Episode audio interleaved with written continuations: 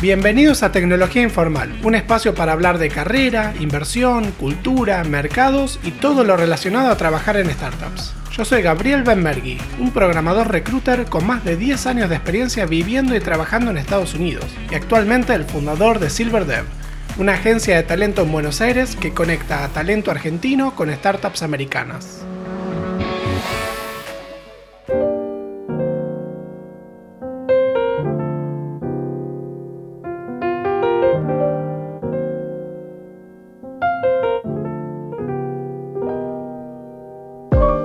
Bueno, este es un episodio experimental de tecnología informal. En general, todos los episodios yo preparo un contenido escrito que, bueno, voy puliendo con el tiempo, voy escribiéndolo, corrigiéndolo, pero hoy vamos a hacer freestyle.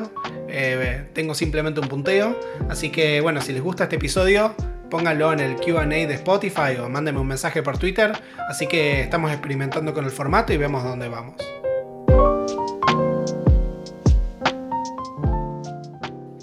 Bueno, el tema de hoy para hablar es hablar de Product Engineering, ¿no? Es un aviso muy popular en las startups, hay muchos avisos que están los de frontend, los de backend y están los de producto y, en general los argentinos miran eso y, y, ven el stack técnico y dicen, bueno, yo puedo hacer esto, ¿qué, ¿cuál es la diferencia, no? Pero después vienen las entrevistas y, y bueno, las rebotan. ¿Y por qué pasa esto? Bueno, porque los argentinos no entienden mucho de producto, no hay mucha experiencia todavía, como, como mercado de talento en general. Así que hoy vamos a hablar mucho de producto y, y un poco de este rol, ¿no? Así que empecemos hablando de qué es producto. ¿Por qué está separado el, ingeniero, el, programador, de un product manager o una persona que, hace otras cosas, ¿no? En realidad, históricamente, el rol de producto lo hacía gente de marketing. O sea, el, original de producto era, era gente que hacía una interfaz directamente con los usuarios, especialmente en consumer. Después fue cambiando un poco la gente que era de diseño pero yo creo que eso no, fue tan exitoso como, como transformación y volvimos a que producto sea un rol o más de ventas o más de marketing. ¿Cuál es la gran diferencia entre el programador y, esta persona de marketing, ¿no? Eh, o el histórico o el actual de product management? Es que uno trabaja en la oferta y otro lo trabaja en la demanda. El programador le dicen, bueno, tenemos que producir este, este contenido digital, este, nosotros procesamos pagos, procesamos información, procesamos contenido, eh, recibimos órdenes, órdenes de algún tipo de producto y lo tenemos que crear. Es como la fábrica. El programador típicamente construye la fábrica con la que se entrega este valor digital, ¿no? Y entonces saben hacer la parte de oferta, pero ¿quién paga? Bueno, un consumidor o una empresa. Y eso ya es la parte de la demanda. El producto es un especialista en demanda y el programador es un especialista en la oferta. Ahora, ¿qué, significa hacer demanda? Bueno, empieza a haber un montón de conceptos. Está lo de marketing, pero también está este concepto de cómo se hace producto en la era digital, en, nuestra era de, de startups, ¿no? Y hay mucha filosofía de producto hay distintas, está como Y Combinator, un venture capital importante que dice cómo hacer producto y, puedes tener Lean Startup y puedes tener consultorías como Globant que tienen también su, propia filosofía de cómo, cómo entregar algo, ¿no? Personalmente a mí me gusta mucho un personaje de, de Twitter que se llama Nikita Beer, es un founder de, productos social que dos veces hizo una empresa muy rápido que la vendió una a Facebook, se llamaba To Be Honest, y otra para Discord. Y me encanta seguirlo a él, es una persona muy contratendencial en sus opiniones y él tiene mucha bronca con, la gente que hace product management.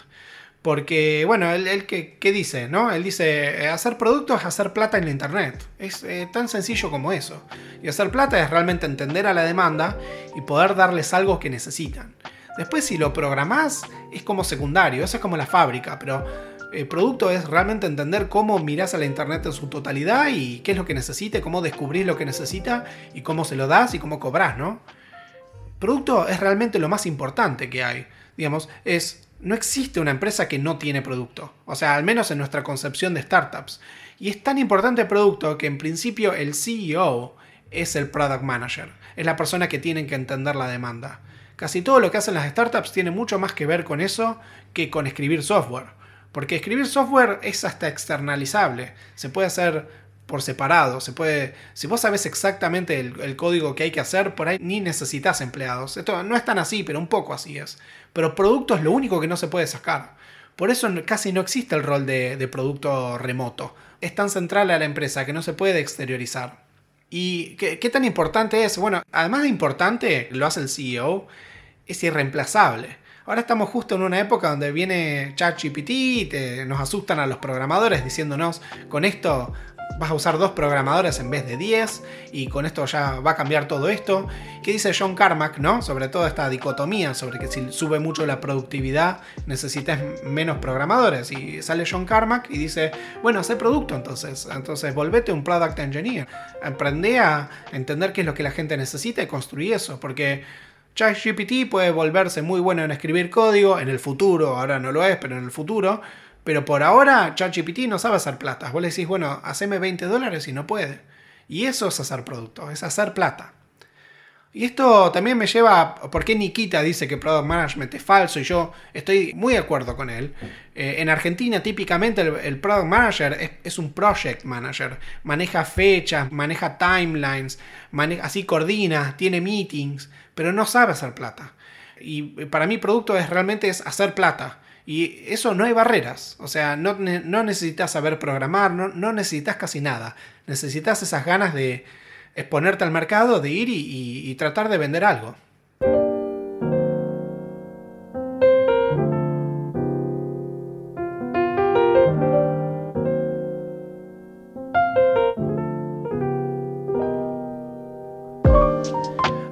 Product Engineering ya entra en una disciplina profesional o un tipo de rol profesional.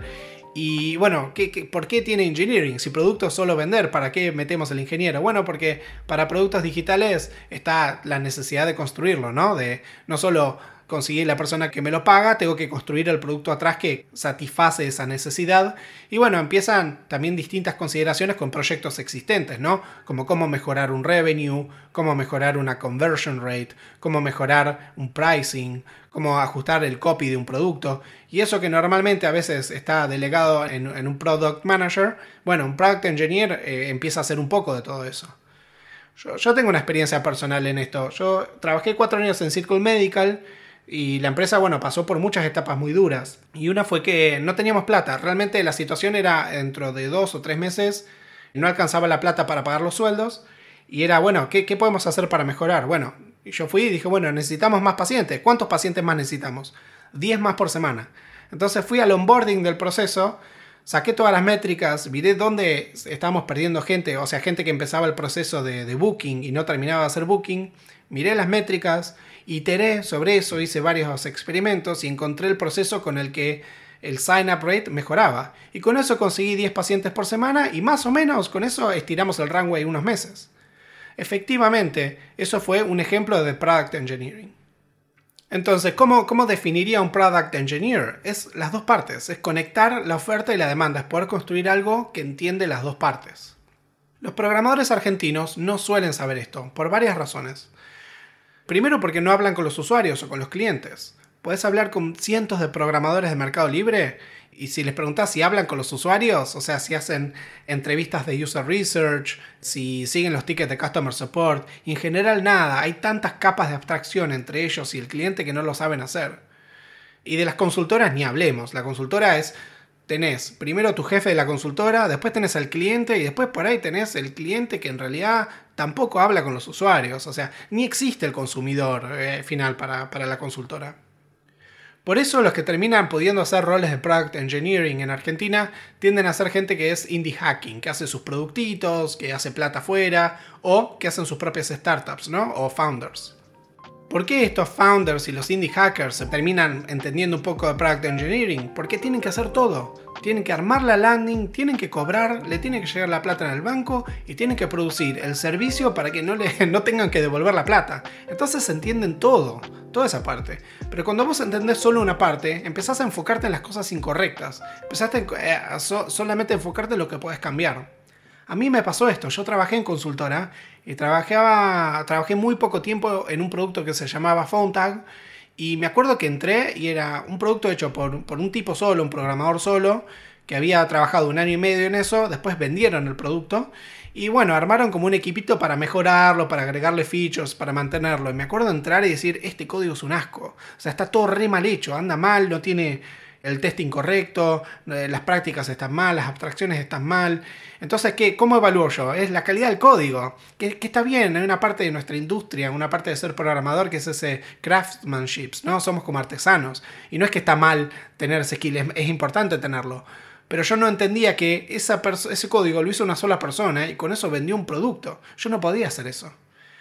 Me tomó años tener esa experiencia cuando entré a Circle Medical, donde yo fui el que hizo el código que era JavaScript sin TypeScript y estaba todo medio armado así nomás, porque realmente no sabíamos qué era lo que había que hacer y hay que iterar muchas veces hasta que encontrás ese producto, la demanda correcta. Entonces, hay que ser un poco más flexibles, hay, hay que entender todo, la oferta y la demanda.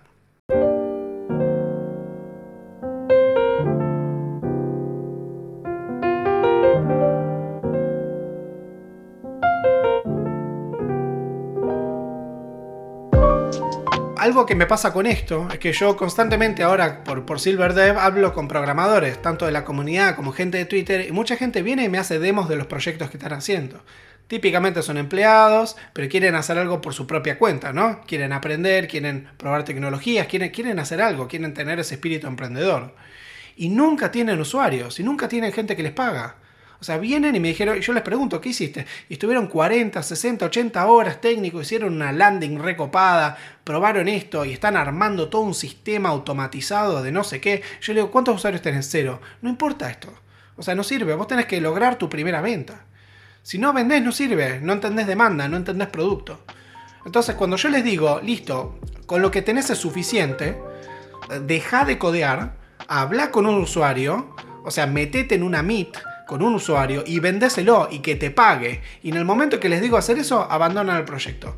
O empiezan otro, ¿viste? Empiezan a hacer, no, en realidad este no me gustó. Tienen miedo a enfrentarse a, la venta. Una vez vino un programador conmigo que estaba haciendo un producto y llevaba dos semanas sin hablar, dos o tres semanas sin hablar con alguien para venderlo.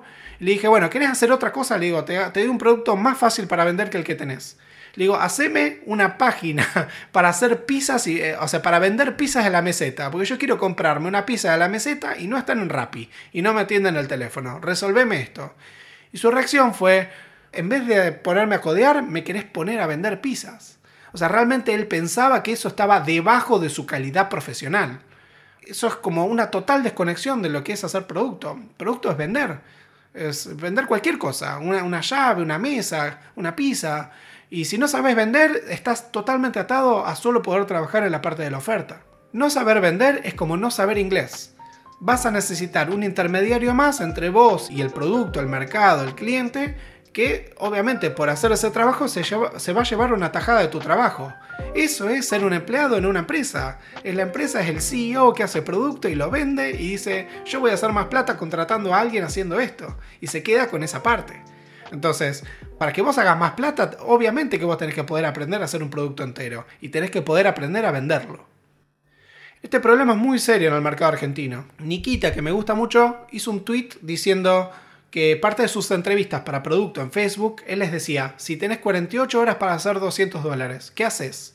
Y que la gente rebotaba tanto en esa entrevista que Facebook le prohibió hacer esa pregunta. A mí me encantó, es excelente, hay mil maneras de hacer plata en poco tiempo y llevo y comparto este tweet en un grupo de programadores experimentados, directamente dijeron que es imposible, que es imposible hacer plata de la internet.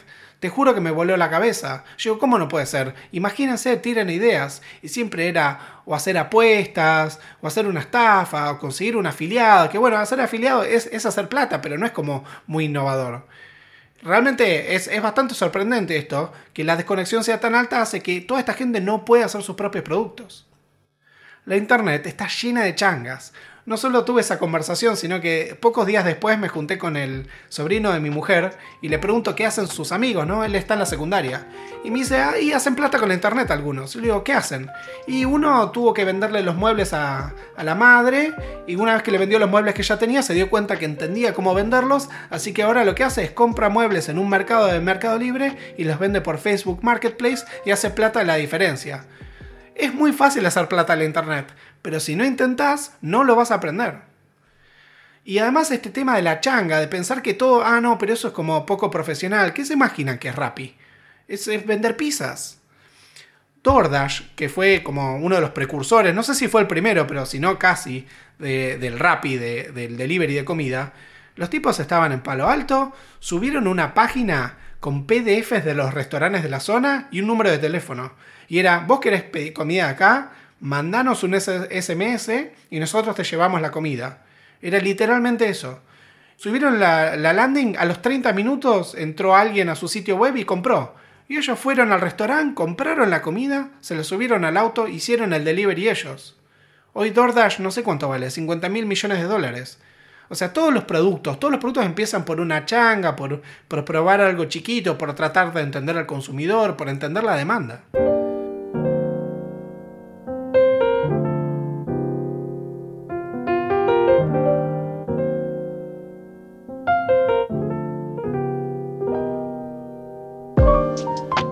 Diferencia entre la gente que hace el producto y la que no es esa disciplina necesaria para enfrentarse al mercado, porque el mercado es infinitamente cruel e infinitamente generoso. Puedes pasarte meses haciendo un producto, todo que es espectacular en tu cabeza, tipo anda re bien, viste, es, veloz, luce espectacular y nadie te lo compra. Y después puedes hacer una página que es cualquiera, es realmente PDF de menúes y que la gente te compre. Y, bueno, uno no puede controlar eso, ¿no? Es, es un tema que se tiene que enfrentar al mercado.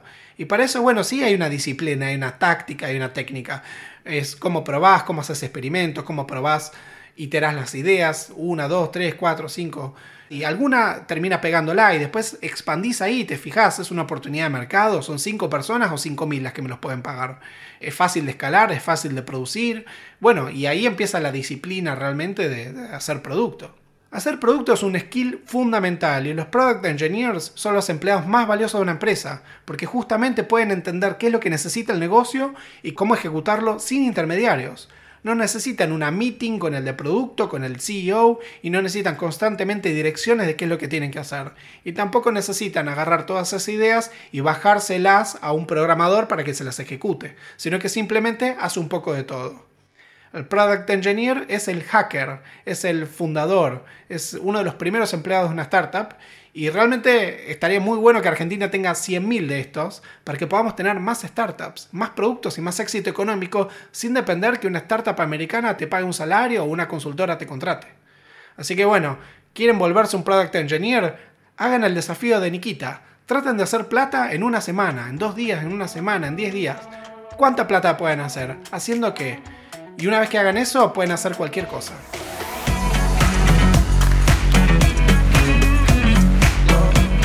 Si les gustó el podcast, denle follow para saber de los nuevos episodios y síganme en Twitter con Conan con doble T.